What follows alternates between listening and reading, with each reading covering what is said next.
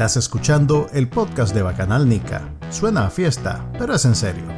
Manuel Díaz y Juan Carlos Ampie conversan con los principales actores de la política nacional, las personalidades de actualidad, ok, y con algunos brothers también. Esto es el podcast de Bacanal Nica.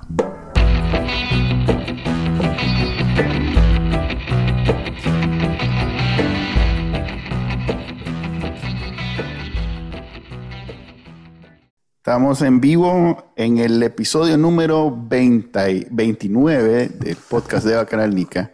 Les habla Manuel Díaz, me acompaña como siempre Juan Carlos Ampie.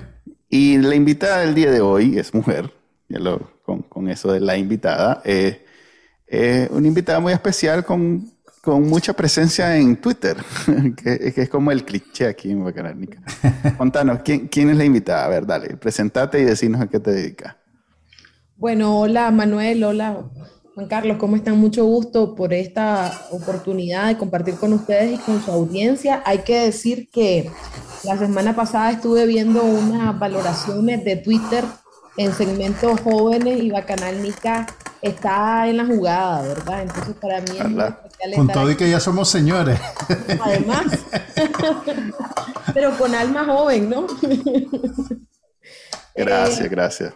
Bueno, ya yo soy Edipcia Dubón, soy economista, tengo una maestría en ciencias políticas, estoy aventurándome en un doctorado en gobierno y políticas públicas eh, durante este periodo de exilio para tener un poco la cabeza en orden. Vas a tener mucho trabajo en el futuro. sí, de eso se trata, ¿no? De ir preparando un poco la mochila para lo que viene, pero sobre todo creo que para no volverme loca, ¿verdad? Ante tanta, ante tanta incertidumbre y, desasosiego. Ok, hablando de eso, de volverse loca, entremos en materia entonces. Em, empecemos con el COVID. Em, eh, Nicaragua está ahorita cundida, diría a mí. Alguien a quien yo quiero mucho cada vez que habla de, de enfermedades, habla de esa manera. Pues decía, vos estás cundido de parásitos, chaval. Entonces, Nicaragua en este momento está cundida de COVID. Eh, los hospitales no dan abasto. Eh, nosotros publicamos la semana pasada eh, cómo en Estelí habían cerrado las discotecas porque francamente hasta ellos están preocupados por la situación. Y bueno, y, en el mismo Estelí, luego en esa, hace unos días nos dimos cuenta que se habían muerto este, bastantes personas y todo esto, el, problema es que no deja de ser una, cuestión bien, eh, ¿cómo llamarle? No oficial, por, decirlo de alguna manera. No oficial porque el gobierno se niega a dar números reales. Entonces es un problema que ya la OPS sabe, ya es un problema que, la, que todo mundo sabe y, y Nicaragua sigue asumiendo que la situación está mal, pero sin claridad de qué tan mal está. Creo que una de las noticias que ha ayudado para, irónicamente, pues porque es una mala noticia en el fondo, es que el cardenal Brenes salió pegado de COVID el, viernes, jueves, y entonces en todos los medios salió publicado que entonces hasta el cardenal está enfermo y que entonces hay que cuidarse y, no es el único padre, de hecho hay dos padres ahorita que están enfermos de COVID, se han muerto 14, una cosa así. Eh, Qué triste que esa sea nuestra forma de medir qué tan grave es la situación en Nicaragua, pues. Entonces, ¿cómo lo conecto con, tus habilidades? Eh, el, el, FMI acaba de desembolsar hace una semana más de 300 millones de dólares para precisamente lidiar con el COVID en Nicaragua. Esos reales no tenemos la menor idea de si se han usado o no. Eh, ¿cómo hacemos para, para, saber? Pues, ¿cómo hacemos para decir, ok, este, nos han beneficiado, no nos han beneficiado? ¿Tenés alguna idea de, qué hacer con eso, con esa información? ¿O simplemente se va en el bolsón de lo que el comandante diga? Bueno, la verdad es que una de las cosas que más me ha preocupado en los últimos meses ha sido el tema del COVID y esta falsa realidad que se ha construido en esta lógica de, que les comentaba antes de estar viendo un análisis de comportamiento de redes, aparecía de que Nicaragua es el único país de la región latinoamericana que en sus redes no discute alrededor del COVID, porque los votes del gobierno han estado colocando una, una, tergiversando la realidad y creando esa ficción de una Nicaragua próspera, turística y que todo funciona bien, ¿verdad? Pero cuando uno va, y, e igual si vos ves en CNN el cintillo de la Universidad John Hopkins, te vas a dar cuenta que la estadística que ellos reportan es casi como de inexistente, ¿verdad? El COVID en Nicaragua. Sin embargo, si vos das seguimiento al Observatorio Ciudadano COVID, pues dice que el acumulado para el 25 de agosto es de más de 22 mil casos, ¿verdad?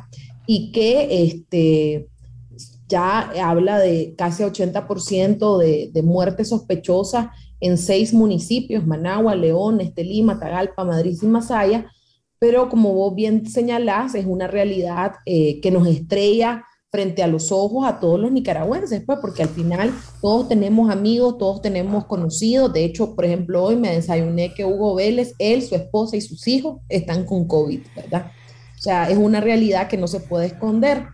¿Por qué esa insistencia entonces, Edipcia, en, en, ofuscar y en ocultar una realidad que es tan evidente y que además, pues, esta es una pandemia, es un problema global? Todos los países del mundo están enfrentándola e incluso los países ricos que tienen todos los recursos a su disposición, tienen grandes números de contagiados, de enfermos, de muertes. Entonces, ¿por qué mentir con algo como esto?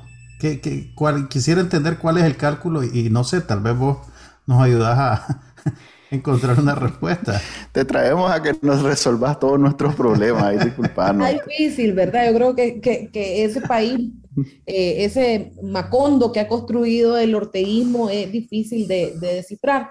Eh, con respecto a esto, al igual que ustedes, a mí me parece absurdo, porque si ellos mostraran las estadísticas tal cual, hasta recibirían apoyo eh, más puntuales, un acompañamiento de la OPS, de la OMS, de un montón de países, donaciones. De hecho, Nicaragua no tuvo ni siquiera donativos de Estados Unidos por la política que, eh, opaca que ha seguido con el tema del COVID.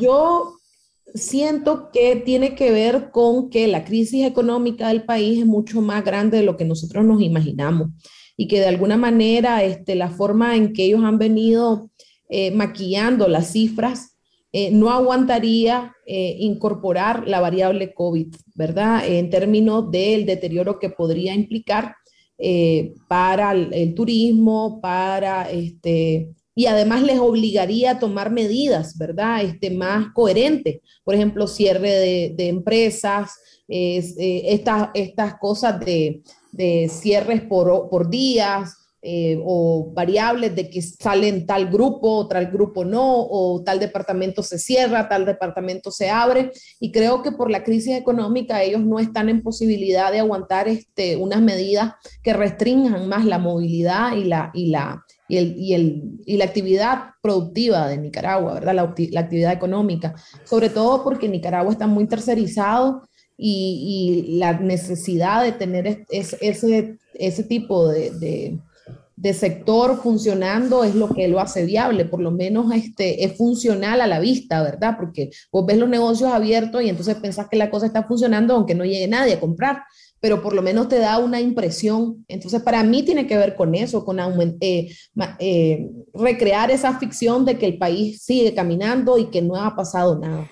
Bueno, pero la gente, perdón, en realidad...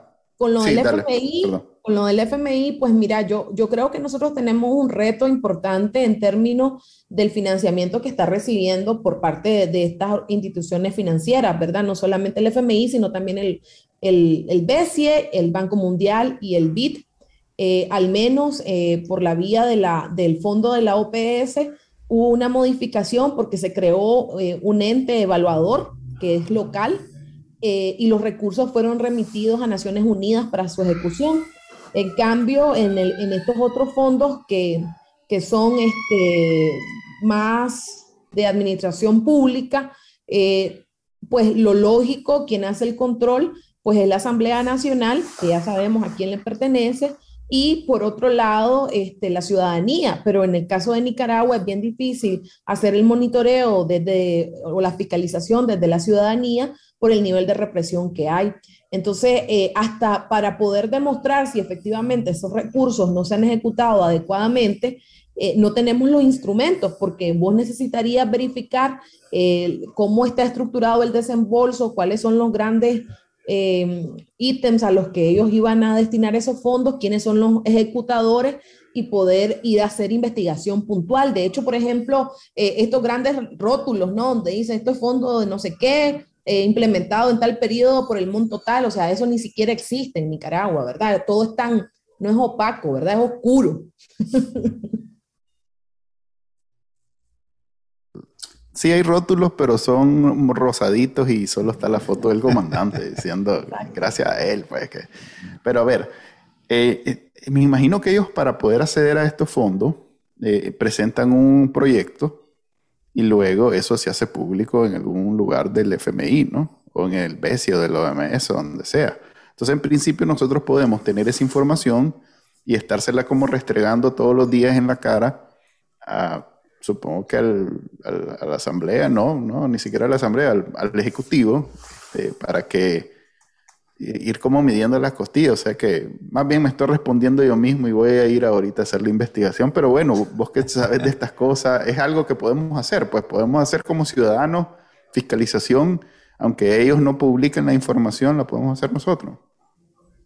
Pues se supone que efectivamente el fondo tiene que estar de forma transparente en las páginas del FMI, quiénes serían los entes ejecutadores y los nombres de programas que se van a ejecutar eh, con esos fondos, ¿verdad? El tema es cómo hacer el seguimiento, porque ellos van a hacer su reporte de cumplimiento, pero nosotros no tenemos, eh, los periodistas no pueden ir a hacer entrevistas para verificar con el ente ejecutador si efectivamente han avanzado en una u otra dirección o qué problemas han tenido en su ejecución. Y los ciudadanos, pues tenemos más restricción porque no existe en Nicaragua una ley que, que faculte en este momento derechos, ¿verdad? O sea, todas las leyes están al arbitrio de la voluntad del todo poder. Esto, Todo esto es fake news. Lo que estamos haciendo ahorita es penado por la ley. Lo que estamos hablando en este momento. Imagínate que en la semana pasada el gobierno dijo que había vacunado, no sé, que un millón de, personas y, después se supo que no llegaba ni a 300 mil, una cosa así. Entonces, al final las cosas, digamos que la información encuentra una manera, como en, como en Jurassic Park, el, el, zancudito encontró la manera de devolvernos los, dinosaurios. Eh, la información encuentra la manera de hacerse pública y sería solo, eh, no sé, bucear en las alcantarillas de el 19 o bien ir a la página del FMI a ver si encontramos esa información, pero como sea, el gobierno se está oxigenando en este momento a punta de fondo del COVID.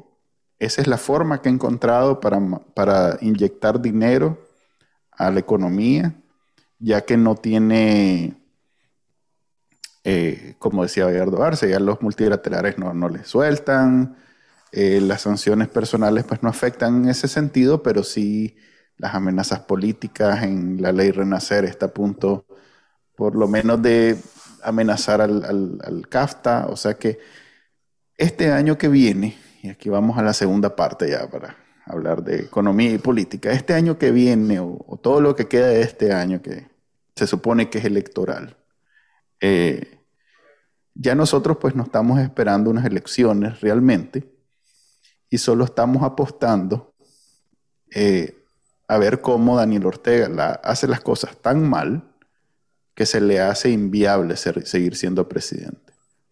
Porque lo peor que puede pasar, que, que, no sé ni cómo plantearlo de una manera que no suene medio mezquino, pues, lo peor que puede pasar es que Daniel Ortega se recupere económicamente, porque entonces tiene la excusa para seguir destruyendo y mancillando los derechos de, todos los nicaragüenses. Pues. O sea, la, república ya dejó de existir hace bastante, ya instituciones no hay. Pero eh, eso de, no tener derechos en Nicaragua, derechos civiles, la mejor excusa es si tenés la pancita llena porque estás reclamando como en China, pues si tenés la panza llena porque estás reclamando por libertad de expresión, si, si eso es mentira, eso es, eso es secundario. ¿Qué pensás vos que va a pasar en, en estos meses? Bueno, y ahí empecemos porque el Consejo Supremo Electoral gasta 8 millones de córdobas en chocolate, pues. O sea, esa panza ya está llena. Esa panza está llena. Es que no has visto los chocolates que son, son calidad de chocolate, no es la chanchada esa que de pelotitas de fútbol aquella que nos daban en las piñatas. Que era pura manteca.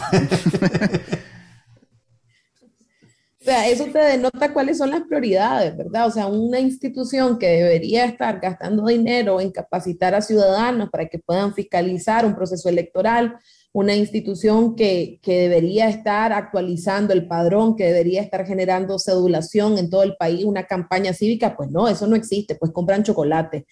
Eh, lo cierto es que o sea, para mí en la elección de noviembre pues es un expediente que ellos simplemente van a cumplir un checklist, ¿verdad? Ok, ya hay una elección, ya sabemos quién se adjudica los resultados, eh, no va a variar o quizás se van a dar un, a recetar un, un, número mayor de diputados. Eh, entonces yo, yo no veo que Nicaragua sea viable ni sostenible, o sea, eh, después... Pero ajá, ok, no es viable, no es sostenible. ¿De ¿De qué estamos hablando? ¿Qué, pasa, con un país que no es viable y sostenible? ¿Cómo lo vemos? ¿Algún ejemplo? ¿Algo que nos sirva para ilustrar lo que, lo que, lo que viene? Mira, lo que pasa es que yo creo que es diferente, eh, no sé, o sea, porque no es Cuba, porque no somos una isla, no es Venezuela porque no tenemos recursos propios. O sea, Venezuela acaba de vender este, una refinería a República Dominicana por un montón de plata. O sea, nosotros no tenemos nada que vender. Entonces, desgraciadamente, el futuro nuestro es peor. O sea, e, es bien dramático pensar en una Nicaragua en la que avanza un régimen totalitario que, que ya no solamente va a conculcar los derechos y las libertades de los nicaragüenses, sino que va a ser un paria internacional, ¿verdad? En el que, eh, desgraciadamente, quizás sus aliados estratégicos van a ser Rusia, Obsetia, Abjasia. Eh, no sé. No estoy inventando. No, es como que si fuera algo malo. Esos dos que acabas de decir existen en realidad. Esos son los nombres. Existen para Rusia y para Nauru, como para dos o tres países de, del mundo. Es como aquellas tarjetas que daban, que, aquellas tarjetas electrónicas que te daban en tu cumpleaños, que era Burundi, algo así, Burundi. Que en realidad es un país, ¿no? Yo no, no sabía que te daban unas tarjetas musicales cuando, muy al comienzo de internet de verdad, no sé. De bien tecnológico, le daban unos regalos bien tecnológicos. Sí, así pues, de Burundi. No, no, había unas tarjetitas musicales que te mandaban y decía Burundi. Que yo sepa, Burundi no reconoce a Abjasia ni a Osetia. Ok, no, yo estaba diciendo que Burundi sí existe como país, como gran noticia. Pues. Pero sigo pensando yo que ya hemos insistido bastante sobre que la salida de Nicaragua es que Daniel Ortega lo haga tan inviable, tanto la economía como la el funcionamiento del país, entonces, una de dos, o la, o, la economía sea tan mala que hasta los aliados de Ortega digan hasta aquí, o bien la gente, eh, por alguna razón, o, estoy siendo cínico al final de cuentas, pero digamos, decida volver a las calles, a pesar de los riesgos, a reclamar un cambio de gobierno. Entonces, ambos escenarios eh, implican primero una catástrofe de tal magnitud que todo lo que está sucediendo ahorita sea, sea eh, peor, o, mejor dicho, sea el camino a esa catástrofe. Y yo no lo veo sucediendo. Me refiero a que hace falta mucho estómago para ver cómo Nicaragua se va derrumbando en tus análisis, en tus planes, y ese sea tu plan al final de cuentas.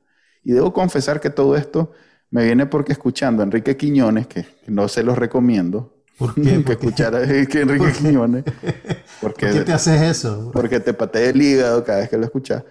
Pero el más eso es lo que dice. A ver, estos más dice, este, el plan de ellos es que Nicaragua esté tan mal que entonces la gente salga a las calles a, a que le peguen su balazo con tal de sacar a Daniel Ortega. Y, yo, pues, en el fondo digo, ese es el plan en realidad, no soy... No, no. Mira, yo no, no, no, sé si, no sé si es el plan, o sea, realmente la... la Entonces esa es mi pregunta. El, plan, Yo, creo que el plan de ellos es irse al poder. No, no, el plan de nosotros. el plan, de, nosotros. sí. El plan de nosotros, pues ahorita estamos haciendo un podcast. No, por eso le digo, aprovechando que tenemos a Dipsia, que es alguien que sabe de gobernabilidad y economía, le hago ¿qué hacemos, Dipsia? Danos la piedra. ¿Cómo, ¿Cómo es esto viable? Mira, la verdad es que es bien complicado, o sea, porque nosotros hemos decidido que la salida cívica de Nicaragua es por la vía democrática, o sea, que es cívica. Eh, eso implica que requiere un espacio de negociación, que requiere eh, una salida electoral, eh, pero eso no está a la vuelta de la esquina, porque tenés a un Ortega que ha decidido quedarse en el poder, que utiliza el poder para mantenerse y se subió altísimo en la escalera porque no va a dejar el poder. ¿Y si la negociación para él no es una opción? No, no es una opción. O sea, la negociación solamente es un mecanismo para ganar tiempo y permanecer en el poder. Ok. Entonces yo eh, creo que tiene que haber una conjunción de factores que lo presionen, ¿verdad? O sea, donde la comunidad internacional eh, cerrara todas las llaves que, de las que hemos hablado, eh, presionara a, a, los organismos. Esas cerradas de llaves tienen el efecto en Nicaragua. Nefasto un efecto nefasto, desgraciadamente, pues porque ahí tiene que ver con la sobrevivencia del país. O sea, Nicaragua es un país que depende de la cooperación internacional, eh, no tiene la capacidad de sostenerse eh, de forma autónoma. Eh, por otro lado, tenés la necesidad de que la, de que la oposición lograra conformar un bloque capaz de tener una estrategia eh, política que convenza a las mayorías de nicaragüenses de que la salida efectivamente es cívica y que Ortega no es una opción de sostenibilidad para Nicaragua y que incorpore en esa estrategia también aliados del orteguismo. Pero también nosotros tenemos pugnas internas, también nosotros como nicaragüenses no hemos terminado de entender que la salida también debe incluir a los orteguistas, ¿verdad? Este, porque desgraciadamente hay una parte de la población, aunque sea mínima, que está ahí con el orteísmo y que le sirve de, de, correas de sustentación para este, ejercer la represión.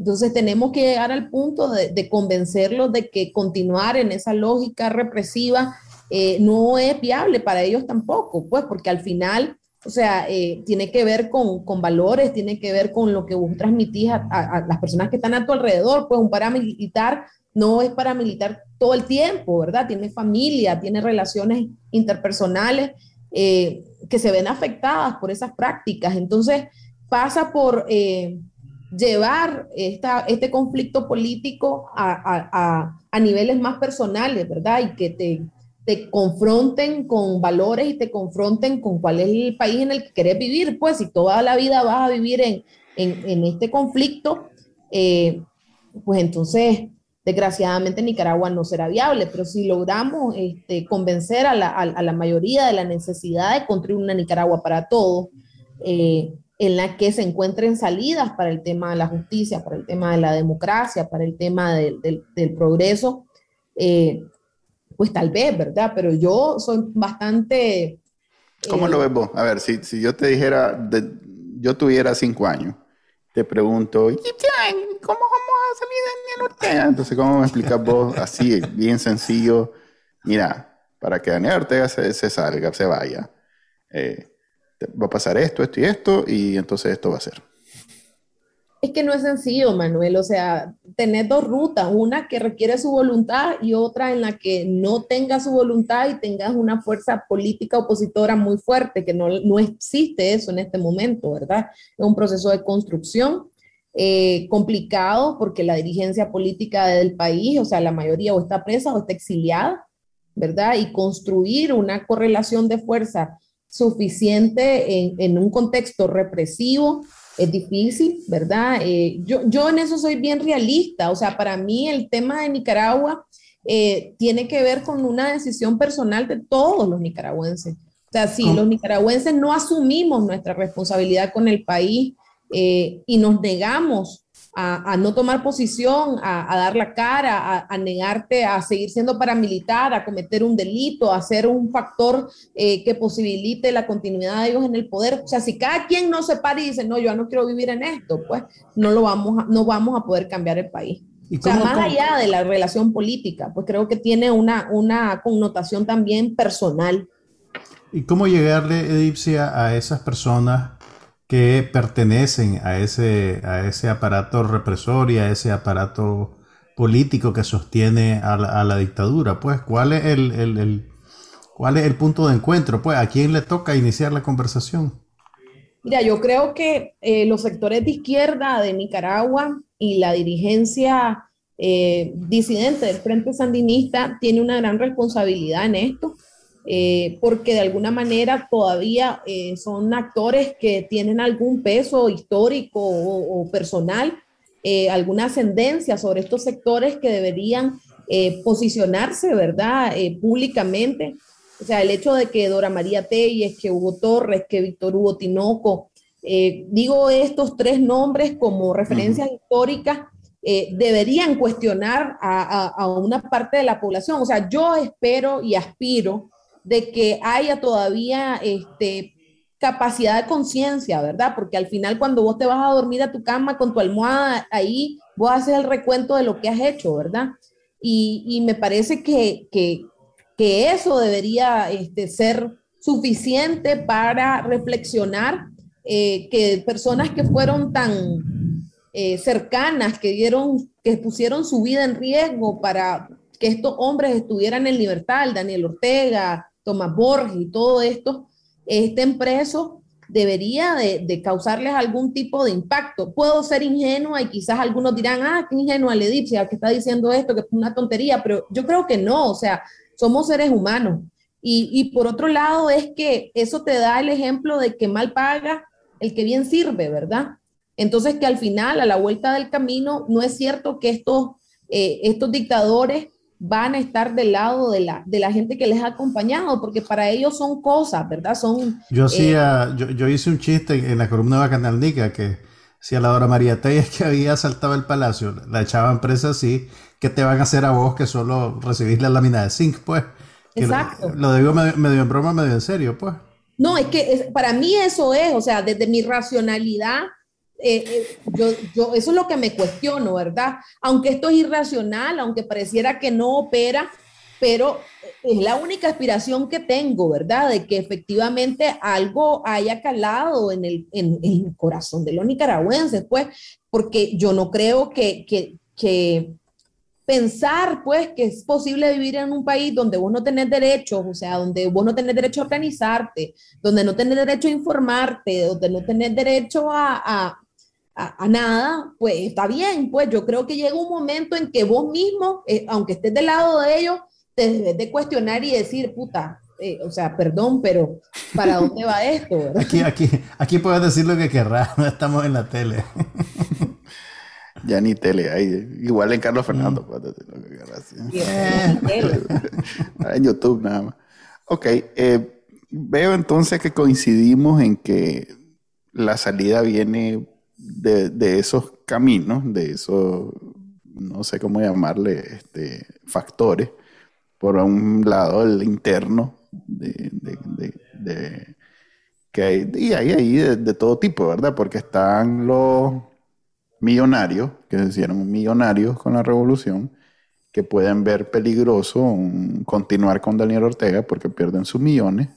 Y están también los de a pie, que son obviamente la mayoría, que tienen la esperanza de obtener algún beneficio con el gobierno del comandante, pero que eventualmente les pasa como, les, como estábamos hablando, pues que de pronto te echan preso y, y, ahí te das cuenta de las desventajas de no tener justicia en Nicaragua. Pues.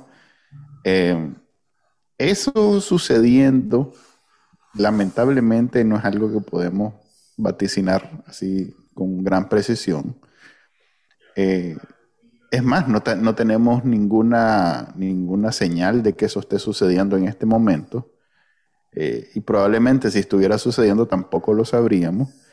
Creo que el Frente Sandinista está muy bien equipado para ocultar eso y por lo menos hasta que sea algo de no vuelta atrás, mantenerlo controlado.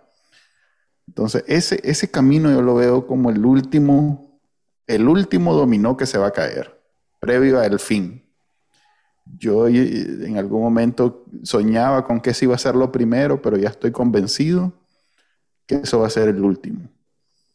Porque si ya vieron a todos los ex sandinistas, que siguen siendo sandinistas, pues, pero a todos los ex sandinistas, los defenestrados del partido, o en el exilio presos o maltratados o lo que sea, y no han reaccionado, eso es que están dispuestos a llegar hasta el fin. Ok.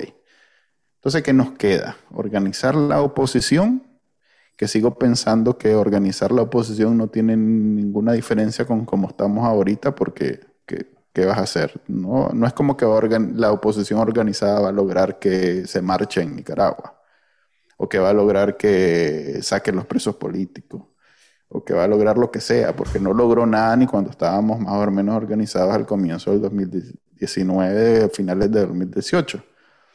Entonces lo único que nos queda es eh, la comunidad internacional para que siga presionando para que la economía se caiga, que sigue siendo un, un plan bien grosero, porque significa, por ejemplo, fin del CAFTA, que eso va a afectar a miles, miles de nicaragüenses. Y probablemente no sea lo que haga que, Daniel Ortega se vaya.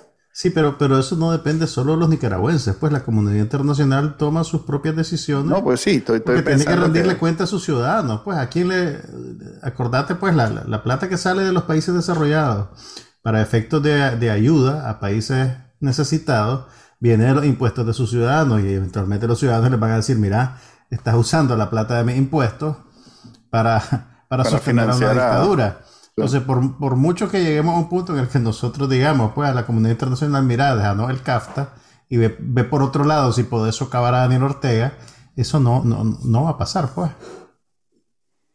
Pero, Edipcia, el, el, lo que está pasando en, en Venezuela ahorita, tal vez, ¿Existe un escenario en el cual los nicaragüenses terminen teniendo un gobierno legítimo paralelo o en el exilio a la dictadura y eso serviría de algo para nosotros?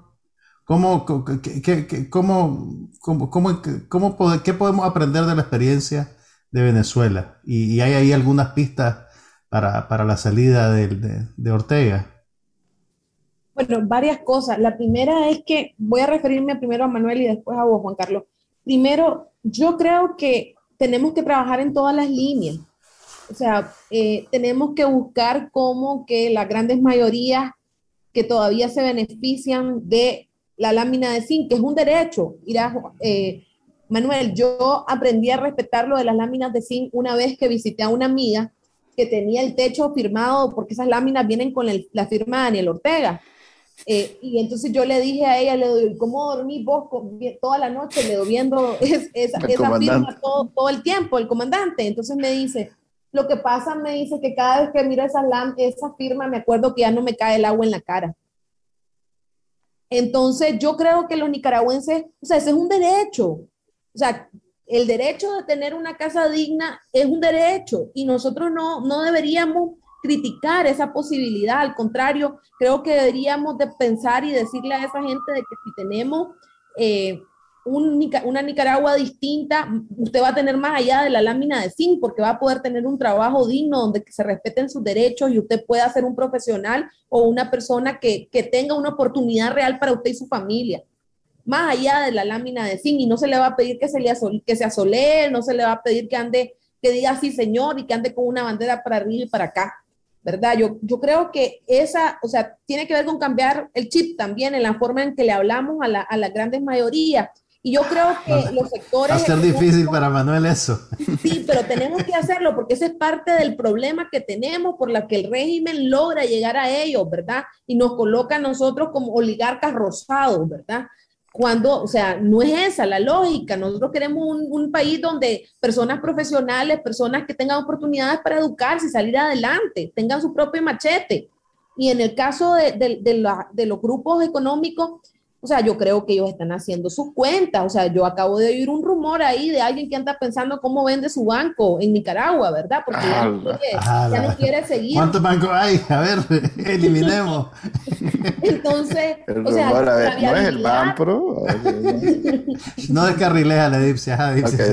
la, viabilidad del, del, del, del, país es real, ¿verdad? Y, tiene que ver con, hay, con impactos concretos en, en sus millones, ¿verdad? Y, y yo creo que, bueno, están pagando las consecuencias de lo que decidieron, decidieron. Ahí está Manuel Rivas, ¿verdad? Este, Luis Rivas, perdón, este, todavía preso.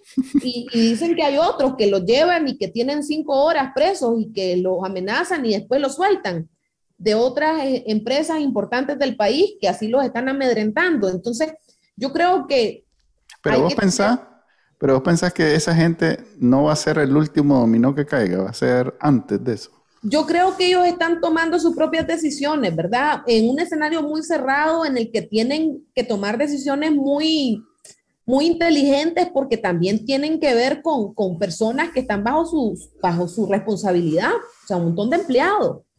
Eh, por otro lado, lo que decía... Digamos que eso no es el, el verdadero problema. ¿Cómo no? No creas, o sea, porque también despedir implica pagar este eh, liquidaciones, eh, pagar al seguro social, o sea, no es así nomás que una empresa se va y se acabó, ¿verdad? O sea, hay una serie de, responsabilidades que tienen que cumplir. Eh, y por otro lado, pues la comunidad internacional va a actuar, pero también necesita un referente, un referente interno con el cual pueda tomar decisiones, con el cual pueda pensar en cuál es la alternativa, porque o sea, tampoco a la comunidad internacional le interesa un país en caos, ¿verdad? No, no quieren otro Haití.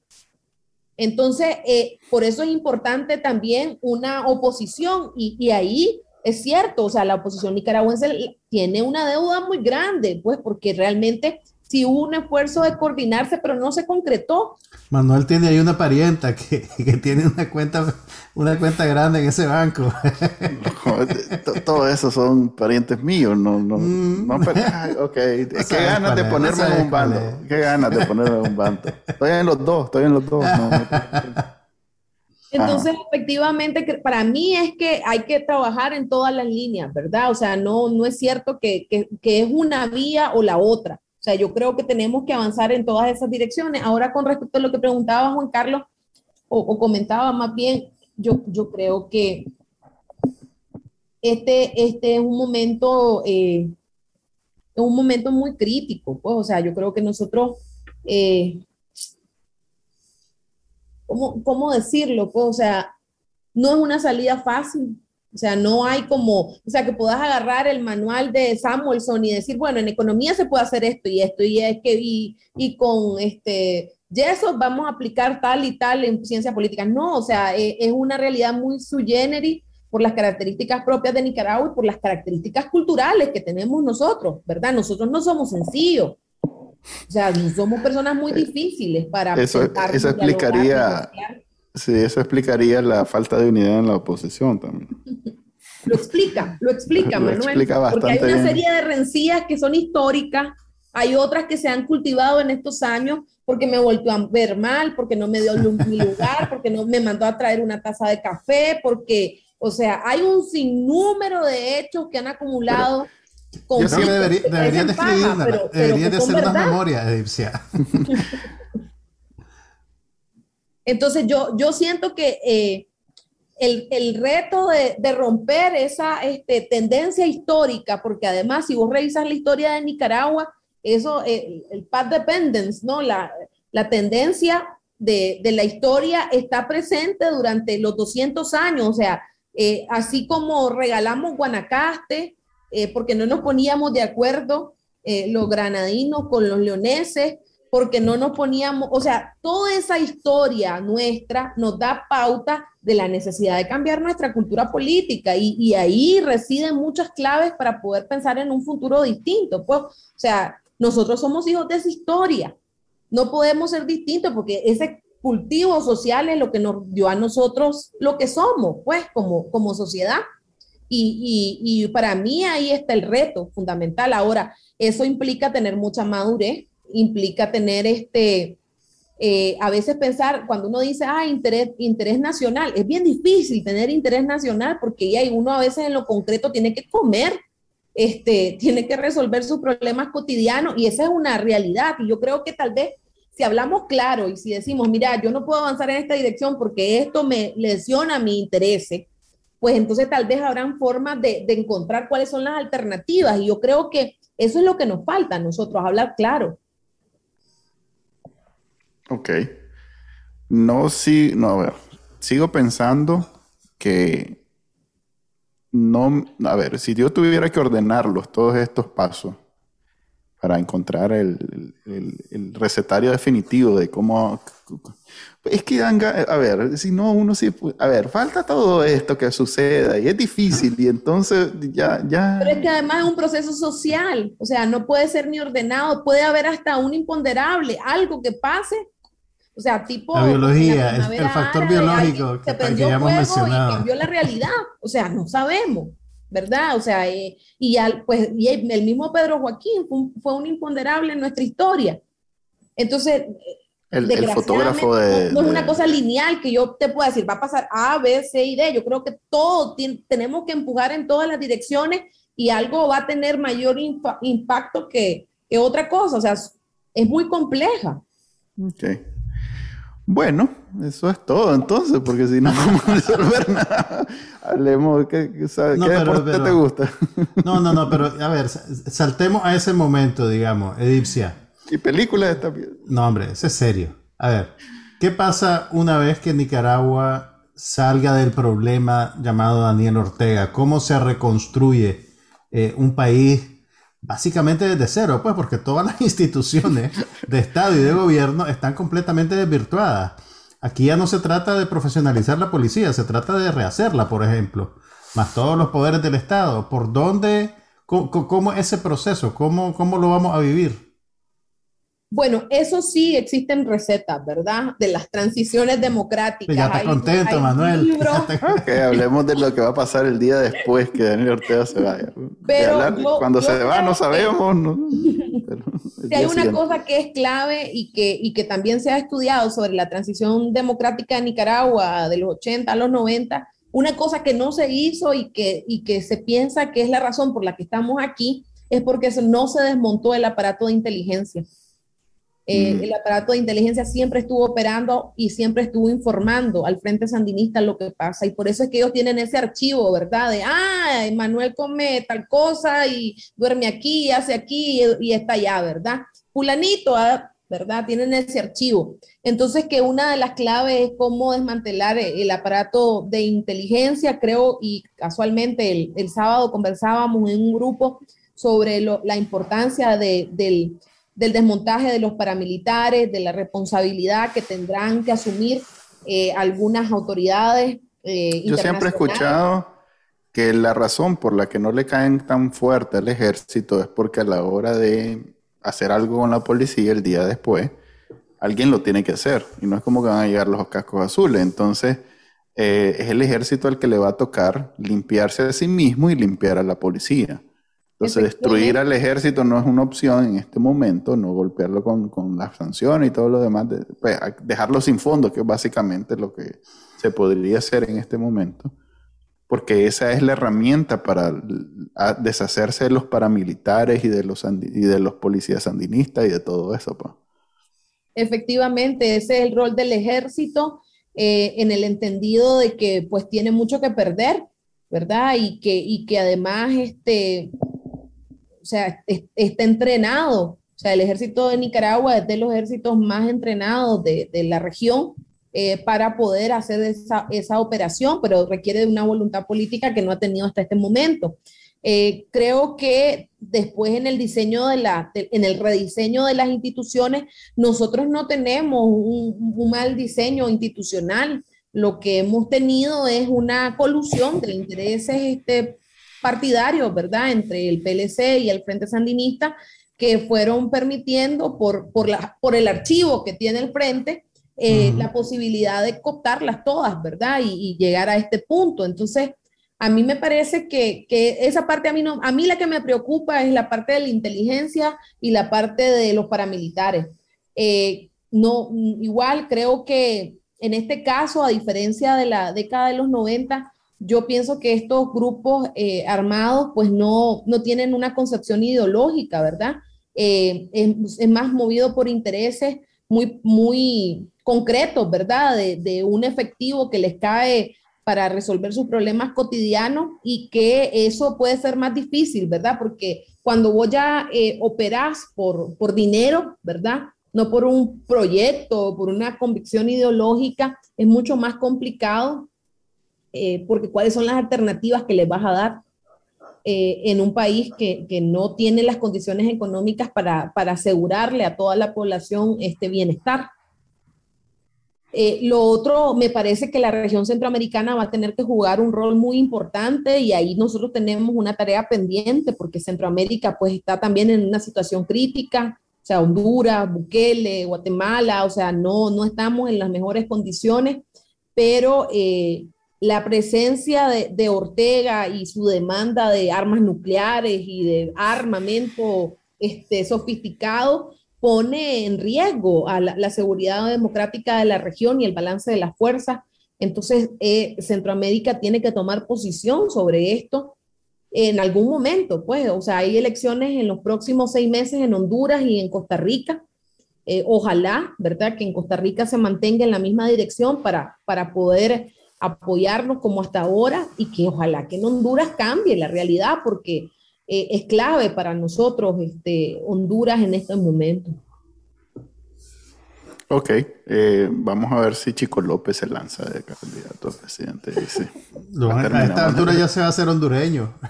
ya debe ser como Funes y Sánchez Serén. Una cédula hondureña te aseguro que tienes de hace rato. Sí.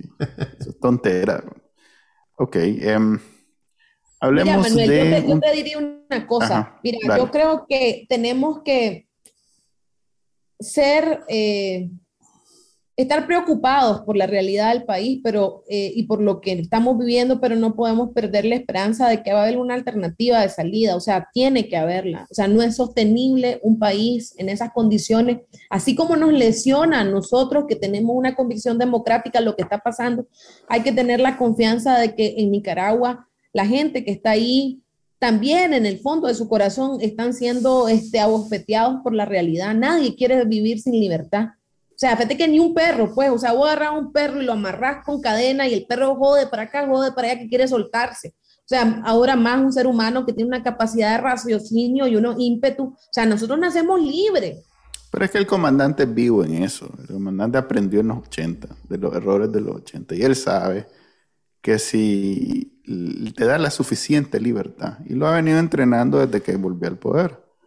Él sabe que si te pone límite y vos pensás que sos libre, o sea, no todo el mundo anda pensando en institucionalidad y en esto y lo otro. Hasta que te toca la institución, ahí sí te das cuenta que realmente no sos libre. Pero si vos vivís tu vida sin nunca ir a un juicio, sin nunca requerir de un, no sé, alguna cuestión del Estado, que de todos modos el Estado de Nicaragua es como bien, bien mal papa, pues es como esos papas que se desentienden, pues porque no, no ayuda en nada, ¿no? no es, mejor así, es mejor así. Por eso, entonces la gente en general, la que no tiene ninguna aspiración de, de, no sé, de invertir o de hacer alguna, algún emprendimiento así bien grande donde el Estado le afecta bastante, eh, con que no se metan con él y, y, el comandante no se mete con ellos, entonces todo el mundo tranquilo. Pues. Vos ya sabes que si de pronto querés sacar tu bandera de Nicaragua, te dan tu solo, que era como funcionaba Nicaragua hasta antes del 2018. No, era tan extremo, pero, por, pero vos no podías salir a la calle y decir queremos libertad. Pues no, eso no podía. Ahora eh, eh, la línea se ha movido bastante para, para acá y ahora no puedes salir y sacar la bandera de Nicaragua, ¿verdad? Pero si vos podés vivir tu vida sin meterte con el comandante, él te deja vivir. Y yo creo que ese es quizá el, el, el riesgo, ah, lo que a mí más me, me, me, me, preocupa, porque eso significa que él se la puede llevar al suave de aquí hasta que eh, de pronto le pase algo. Hasta que pase al otro plano de vida. Hasta que pase al otro plano de vida. Entonces, y ya viviendo, y el otro día estaba hablando de su abuelo, de su mamá, yo no sé, que había llegado a los 100 años viviendo. Entonces, que podemos ver que en los genes ese señor todavía no, se, no está cerca. Dice Manuel Orozco que en el 2000, ¿cuánto era? Decía, en el 2024 máximo ya tiene que haber encontrado un sucesor. No sé de dónde saca él eso, pero... Suena bonito el número, pero creo que está siendo optimista. Pero de nuevo, o sea, no hay solución para el 2021. No hay solución para el 2022. Dice Manuel Orozco en el 2023 tiene que haber un cambio. Pero ni siquiera es un cambio con el que podemos hacer planes. O sea que a menos que de pronto le pase algo y, y, pues ya no pueda seguir dando discursos y, ya el, pues ya se muera pues. Y el Frente Sandinista implosione, hasta que eso suceda, es mejor seguir pensando en que la situación de Nicaragua no tiene solución. Porque si no te crees expectativas que no vas a poder cumplir. O sea, vivís con una ansiedad y Mira, es un mensaje que yo le doy a todos los primerizos en el exilio. No, papá, no, no pensés que va a volver en dos meses, tres meses, cuatro pues, meses. Pero, sabes que, sabes que yo creo que el error nuestro es eh, aspirar a una solución que va a aparecer brillando un momento y que va a cambiar la página de un día para otro. Esta crisis se construyó en cámara lenta y va a mutar en cámara lenta hasta que lleguemos a otro estado de las cosas. Tal vez no tenemos que hablar de resolver la crisis, sino pues de, de lograr aliviar los extremos más violentos de ella, pues que, que, obviamente todos los hilos de esos extremos violentos son gobernados por Daniel Ortega.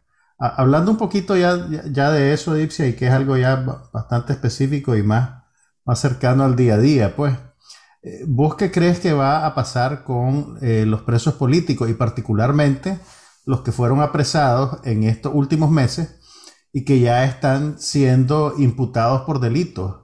Eh, ¿Vos crees que esto es otra, otro bluff de la dictadura para, para ganar tiempo? Eh, ¿Vos crees que eventualmente los va a liberar con una amnistía? ¿Qué, qué, ves, qué ves, pasando a corto plazo con, con, con, estas personas? Bueno, igual recientemente tuve oportunidad de hablar con un representante de un organismo internacional y me decía de que el tema de los presos políticos no es un tema de negociación con el régimen, que prácticamente están cerrados, que ese no es un tema de diálogo de ningún tipo. Eh, yo creo que hay, distintos presos políticos. Hay unos a los que el régimen, eh, por razones personales, eh, ha decidido pasarles la cuenta, ¿verdad? Este, a, hacerles sentir el peso de su poder. yo creo que esos no van a salir pronto. Creo que es una forma también de crear un efecto de demostración con sus bases de que quien cometa eh, o ose desafiar el poder, pues esas son las consecuencias que deben pagar. Eh, creo que hay otros a los que sí estaría en disposición de liberar un poco eh, para, para, crear una expectativa de, de, cambio, ¿verdad? En su lógica de que después de las elecciones del, del 7 de noviembre va a convocar a un gran diálogo para eh, dicho por él mismo, ¿no? De que va a restablecer las relaciones eh, con determinados sectores y a reconstruir el modelo eh, público-privado que tenía. Entonces, yo creo que habrá que, va a soltar algunos, pero no creo que, que a estos del 4 de junio para acá los meten en ese saco. Yo creo que eso tienen otras, otros factores eh, por las que les está pasando la cuenta, uno más de carácter personal, otros más de carácter político, eh, y tiene distintos niveles de, de, de, odio, ¿verdad? Yo no sé, de, tirria, de no, sé qué podría decir en la rencor. que algunas cosas, rencor, este, entre Daniel Ortega o la misma doña Rosario, ¿verdad? No, no podría decir con exactitud. Cuando decís que la comunidad internacional dice que no es negociable lo de los presos políticos, eso quiere decir que si el plan de Ortega era usarlos como moneda de cambio para pedir que le levanten sanciones y cosas de ese tipo, eso no le va a funcionar de esa manera. No, no, no, porque para ellos ese es un tema de derechos humanos y el hecho, y esta última escalada que no permite ni siquiera que tengan derecho a la defensa, que no sean vistos por sus ciudadanos y de hecho, si eh, sigue avanzando en esa, en esa decisión, eh, eso va a una línea que se llama desaparición forzada, que entra en crímenes de lesa humanidad. Eh, entonces es, una situación bien delicada hacia la que está avanzando eh, con estos presos políticos, ¿verdad? Eh, sigue subiéndose en la escalera, pero también, y vos preguntabas lo de Venezuela, Juan Carlos, en Venezuela hay 500 presos políticos en este momento y no son negociables tampoco. Y por otro lado, este, sobre la realidad venezolana, la lección que nos han compartido algunos compañeros de, de, los distintos grupos de la oposición es que no olvidemos a la gente que está dentro de Nicaragua. De la, eh, cómo ayudar a que la gente pueda seguir interpretando la realidad de forma adecuada y no entre en la ficción eh, que el régimen quiere eh, constituir, ¿verdad? Y de alguna manera un poco en la lógica de lo que decía Manuel, o sea, al final eh, te da un margen de libertad. Eh, seguir atizando la llama de la libertad como una, un derecho absoluto, no este, como un margen eh, que te permiten, ¿verdad? O sea, usted puede llegar hasta aquí, de aquí para allá no puede avanzar.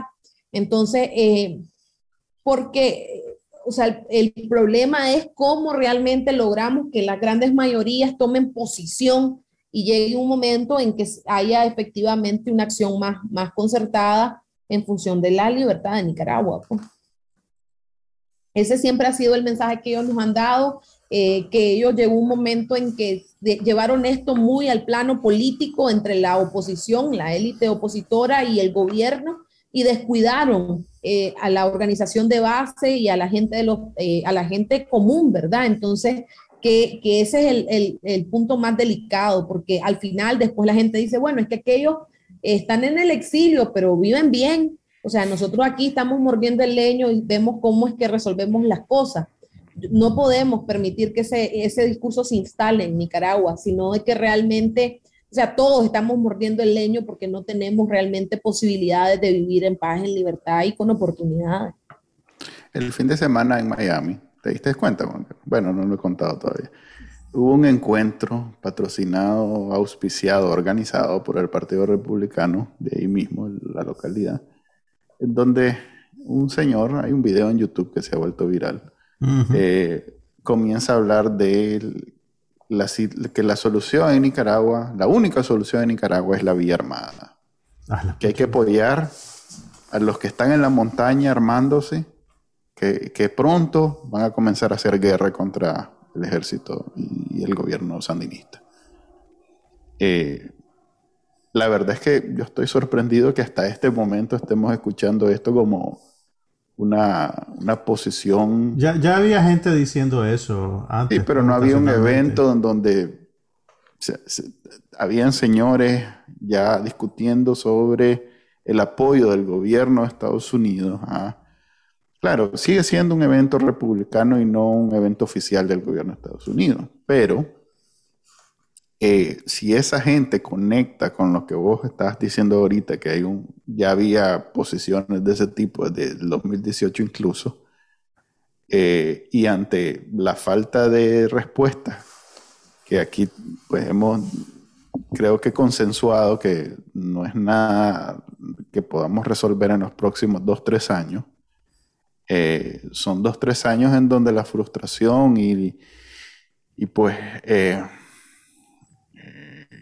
ese, ese éxodo de nicaragüenses hacia Costa Rica y Estados Unidos, este, si bien es un escape, pero no es, pues, no es el ideal, no, no es lo que el nicaragüense aspira. Entonces, no, mi miedo es ¿Pero era alguien institucional o era alguien de los que asistía al encuentro? Es, es, un señor que fue candidato a senador del Partido Republicano y que le ganó María Elvira Salazar. o sea, es un señor oficial, pues, y, y, es un señor conocido, es un señor que se llama Raymond Molina, que es un cubano, pues, famoso en Miami, y estaba acompañado de otro tiliche del Partido Republicano, pues, o sea, no, no es la discusión esa de ya, ya de presos, de exiliados. No, es una de, de, de, barrio, pues no es, alguien que entró de la calle y esa es su opinión. Sí, no, que Mira, la lo grabaron diciendo eso, pues no. Yo creo que eso, eso es, eh, a ver, yo creo que lo mejor para Nicaragua es una salida pacífica de esto, en principio, ¿verdad? Eh, y, y, no creo, primero no creo que, la, que, la que una salida armada vaya a ser necesariamente más rápida eh, ni, menos dolorosa, pues va, a tener un costo humano mayor. Y, yo dudo que Estados Unidos institucionalmente apoye algo de ese tipo. Pues primero, ahorita tienen toda su atención plantada en Afganistán, que es un problema humanitario inmenso, que durante 20 años mantuvieron ahí una presencia militar eh, que básicamente simplemente retrasó lo inevitable. Eh, entonces, en términos estratégicos, Afganistán va a consumir un montón de atención de Estados Unidos, aunque ellos retiren sus tropas de ahí. No creo que tengan ni el dinero ni la voluntad política de utilizar fuego para apagar otro fuego en Centroamérica. Pues que, que mal que bien, eh, no, no mal que bien, pues mal, mal. Daniel Ortega tiene el monopolio de la fuerza, pero no hay necesariamente un conflicto bélico con centenares eh, de, muertos. Pues el costo humano es, eh, es, menor que una guerra abierta. Sí, entonces no creo estamos de acuerdo. Pero aquí yo tenía dos comentarios y, uno tenía que ver con Edipcia. Por un lado, eh, yo no he escuchado de nadie armándose en las montañas de Nicaragua. Mm, y es la pregunta que hago. ¿Vos has escuchado? ¿Vos has escuchado? Y por otro, si eso lo escuché en Miami, en Costa Rica no están hablando algo parecido. No, fíjate, yo, yo primero, o sea, al igual que Juan Carlos, yo creo que la salida de, Nicaragua... No, igual que yo también. Yo no he dicho que sea... ah, bueno. Yo solo estoy informando que eso habló alguien ahí. Yo no estoy diciendo, ay, está mi, gallo, esa es mi posición. La, única alternativa es cívica y pacífica, o sea, yo misma, y, lo he dicho en varios lugares, pues en privado, o sea, yo, yo no sé usar una pistola, no tengo la menor idea. ¿Verdad? no, no, mato ni una cucaracha, pues, o sea, no, no, me voy a ver en una cosa así, ¿verdad? Y, y tampoco tengo ni la condición física ni las aspiraciones para ir a, a, a, ah, una, a una, hay varios comandantes que tampoco mataban a nadie, ya los ve ahí. Que tampoco vieron, no vieron acción, como se dice. Sí, pues, pero no, no, yo no, en esa, en esa, en esa onda, pues yo, la verdad, no no me veo, ni me veo, ni me siento, ni, ni me parece que sea eh, viable, o sea, en estos tiempos, ¿verdad? No, no hay ninguna posibilidad. O sea, no, ya no hay maletines circulando con plata libremente para comprar armas así libremente, no existe eso ya. Eh, creo que a mí me, me, preocupa, ¿verdad? Que una persona cubana en un evento público haga este, un, un, señalamiento de ese tipo porque pues eh, creo que nos ha costado mucho eh, construir este, este discurso de que sí queremos una salida cívica y democrática y que la comunidad internacional nos crea, ¿verdad? Porque Ortega en los primeros meses del 2018 hizo un esfuerzo por eh, construir una narrativa en la que señalaba de que nosotros éramos violentos y que habíamos creado el caos y que éramos el responsable y es parte de la narrativa que mantiene, ¿no? Que, creamos un caos, que matamos personas y no sé qué, no sé cuánto.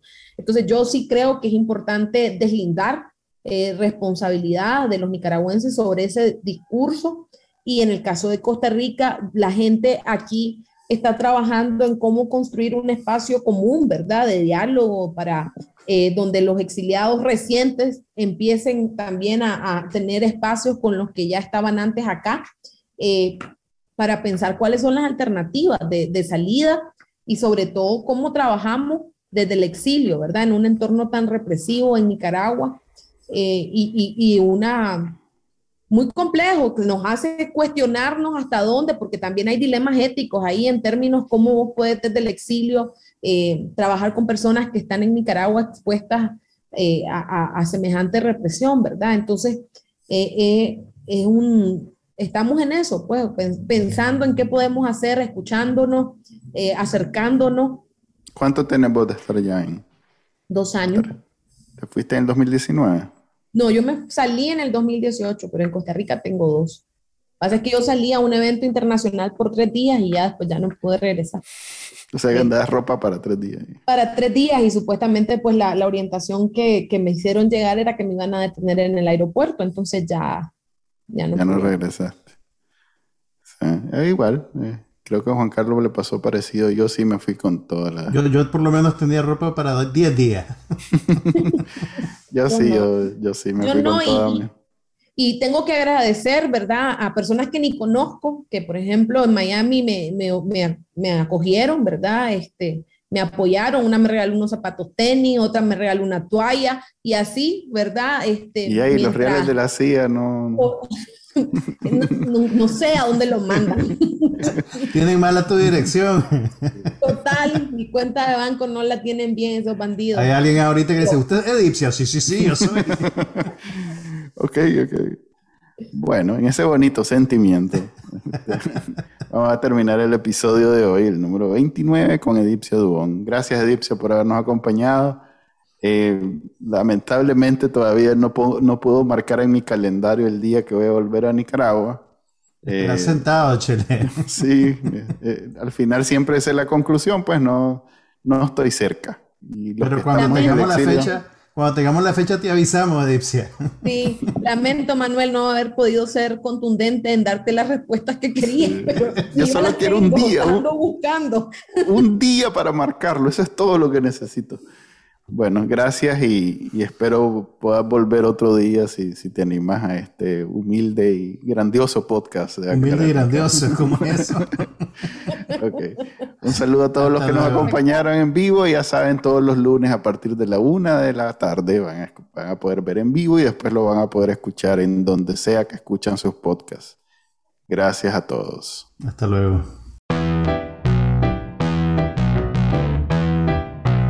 Este fue el podcast de Bacanal Nica.